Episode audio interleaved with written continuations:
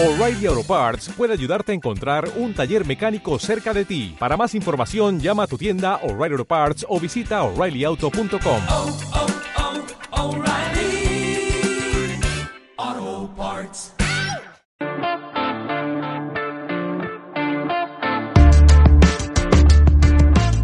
Bienvenidos al Estadio Fantasy Podcast. Yo soy Mauricio Gutiérrez, analista de Fantasy Football. Muy buen lunes 13 de julio. Continúo con la serie de podcast hablando en específico de algún jugador que su valor fantasy me intrigue.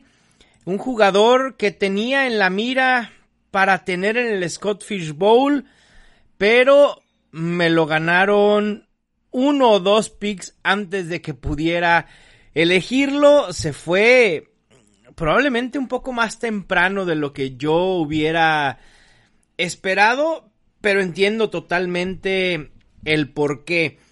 El draft del Scott Fish Bowl ya ha concluido, lo acabo de terminar hace unos momentos en la mañana de este lunes. Mis últimos dos picks fueron Jamal Williams, el corredor de Green Bay, y Tyrell Williams, el receptor de Las Vegas Raiders. No me encantó mi equipo, pero creo que puede ser un equipo bastante competitivo en este formato del Scott Fish Bowl en 2020. Si quieren ver cómo quedó conformado mi equipo, vayan a mis redes sociales. Ahí encontrarán una imagen ya con las 22 selecciones que he hecho. Y bueno, pasemos a lo importante del podcast del día de hoy. Brandon Ayuk. Normalmente, y, y, me he desvivido en los últimos 2-3 años, por recordarles que hay que irnos tranquilos con los receptores novatos, que porque su curva de aprendizaje es mucho más lenta que la que vemos en los corredores, que los receptores novatos no producen desde su primera temporada y que por esto regularmente hay que eh, evitarlos en los drafts de fantasy. Sin embargo, con Brandon Ayuk es diferente. Brandon Ayuk, el receptor novato de los 49ers, probablemente sea uno de los dos por el costo-beneficio, es decir, la ronda en la que lo podemos elegir y lo que puede redituar, Brandon Ayuk junto con Michael Pittman probablemente sean los únicos dos receptores que constantemente estaré buscando en drafts de fantasy, porque también creo que son los dos que de manera inmediata pueden aportar a sus equipos y tener cierta relevancia fantasy. Pero el tema con Brandon Ayuk va un poco más allá. Voy a comenzar hablando de él en su etapa colegial y cómo es él como receptor, ¿no? Porque para analizar a un jugador, sobre todo que, que muchos podemos desconocer por no estar tan metidos en el análisis de jugadores de colegial o de novatos, bueno, Ayuk es un receptor que cuenta con mucha velocidad, tiene muy buen tamaño y un gran atleticismo. En 2018 no tuvo un buen año porque fue opacado por Neil Harry. Sí, el mismo receptor que los Patriots tomaron en primera ronda eh, hace un año. Pero la salida de Neil Harry le abrió oportunidades a Brandon Ayuk y pudo mostrarse de gran manera terminó con 65 recepciones, 1192 yardas y 8 touchdowns. Tuvo solo 19 targets en pases profundos, pero con esos targets logró 384 yardas, terminando como el wide receiver 38 en la NCAA. Tiene una gran capacidad para generar jugadas grandes porque es muy, pero muy bueno en yardas después de la recepción. Y estos elementos que acabo de establecer con Brandon Ayuk es justo por lo que lo hacen más valioso por la ofensiva en la que estará jugando. Se ajusta perfectamente al talento, es decir, la ofensiva de San Francisco se ajusta perfecto al talento y el modo de juego de Brandon Ayuk y entonces puede ofrecer un upside mucho mayor. Aquí estamos hablando de un tema de separación, de jugadas grandes, de la aceleración que puede tener Brandon Ayuk después de la recepción. Una vez que Brandon Ayuk tiene el balón en sus manos de un pase, hagan de cuenta que se convierte en un corredor. Si no me creen, vayan a ver videos eh, de highlights de Brandon Ayuk. De verdad lo van a disfrutar y luego me lo van a agradecer. Y además, por si esto no fuera poco, ¿no? San Francisco sabe perfectamente esto porque subió al pick 25 para seleccionarlo en primera ronda. No es algo menor. Estando disponibles receptores como T. Higgins, Michael Pickman, eh, La Vizca Chenault, TJ Hamler. Y además John Lynch, el gerente general, nada más y nada menos dijo que San Francisco en su board del draft tenía muy parejos a Brandon Ayuk y a CeeDee. Y que de hecho creo que no nos hubiera extrañado si San Francisco lo hubiera elegido con el pick 13 que tenían originalmente. Y obviamente, en cuanto San Francisco lo selecciona, ya lo proyectábamos como titular del lado opuesto a Divo Samuel.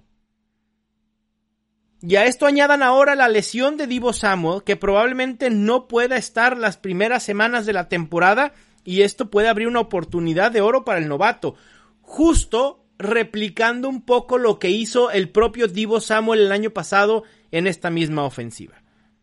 Porque si ustedes quitan a George Kittle de la ecuación, que obviamente es el número uno en targets en esta ofensiva y es la principal arma aérea de Jimmy Garoppolo.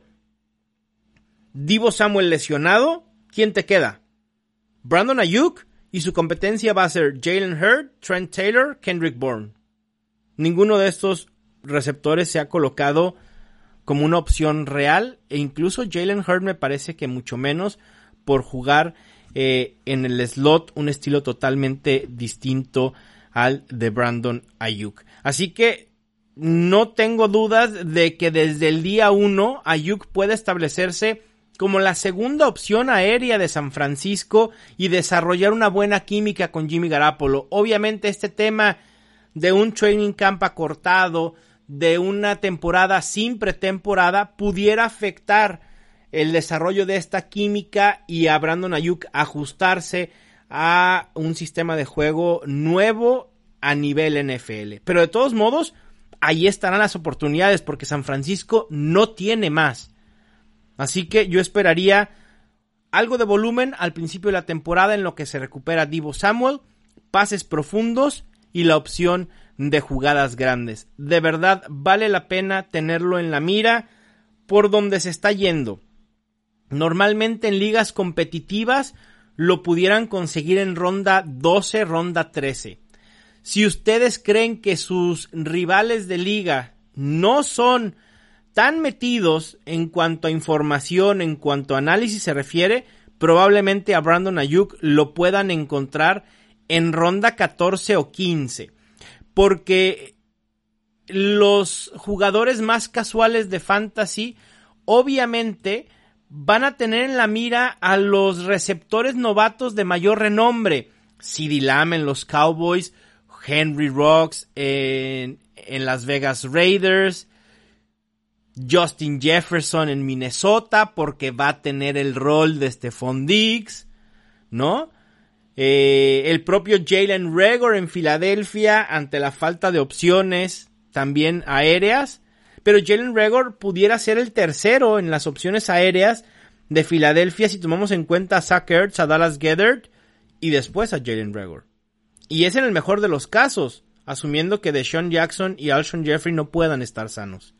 Que esa es una incógnita. Lo de Divo Samuel, esto ya es seguro. Divo Samuel está lesionado y no podrá estar al principio de la temporada. Eso es casi un hecho. Tendría que venir una recuperación milagrosa, creo, para tener a Divo Samuel en el terreno de juego en semana 1. Y Brandon Ayuk se está yendo en el rango de receptores como Anthony Miller, Deshaun Jackson, Sammy Watkins, John Brown.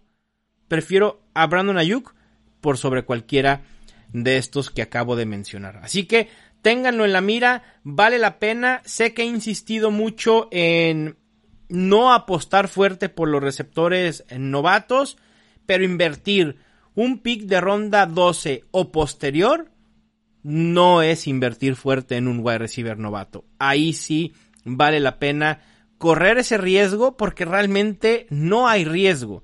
Ya los picks de ronda 12, 13, 14, 15, 16 deben ser esas apuestas que nos puedan hacer ganar semana a semana o incluso un campeonato.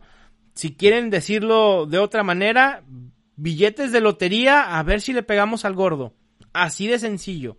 Lo peor que puede pasar es que Brandon Ayuk no resulte, le cueste mucho trabajo adecuarse a la NFL, ajustarse a una ofensiva como la de Kyle Shanahan, lo sueltas en la semana 3 o 4, agarras a un sustituto de waivers. Punto. No te va a afectar tanto como si te falla tu pick de quinta, sexta, séptima u octava ronda que es en el rango donde se están yendo Henry Rocks y CD Lamb, lo cual me parece un error. Y con esto, con Brandon Ayuk, cierro la serie de jugadores a tener en la mira o a los que vale la pena eh, dedicarles un espacio para ellos en específico. A partir de ahora, el contenido del Estadio Fantasy Podcast regresa, por así decirlo, a la normalidad con episodios un poquito, eh, poquito nada más, eh, no crean que tanto, poquito más largos, eh, a estar hablando de jugadores a evitar, estrategias, por ahí en una transmisión en vivo me preguntaban que para cuándo el podcast del próximo Alvin Camara, bueno, pues también vendrá este mes, sé que es un podcast que gusta mucho, porque hablamos de corredores que puedan dar esa sorpresa como lo hiciera Alvin Camara hace algunas temporadas. Muchísimas gracias por invertir su tiempo en el Estadio Fantasy Podcast y en el demás contenido que estoy generando. De verdad lo aprecio muchísimo. Gracias por las interacciones en las redes sociales. Disfruten mucho su lunes. Pónganse a estudiar ya todo lo que tenga que ver con fantasy fútbol. Porque quien tiene ventaja en un draft de fantasy es aquel que sabe más que los demás. Les mando un abrazo, yo soy Mauricio Gutiérrez y esto fue el Estadio Fantasy Podcast.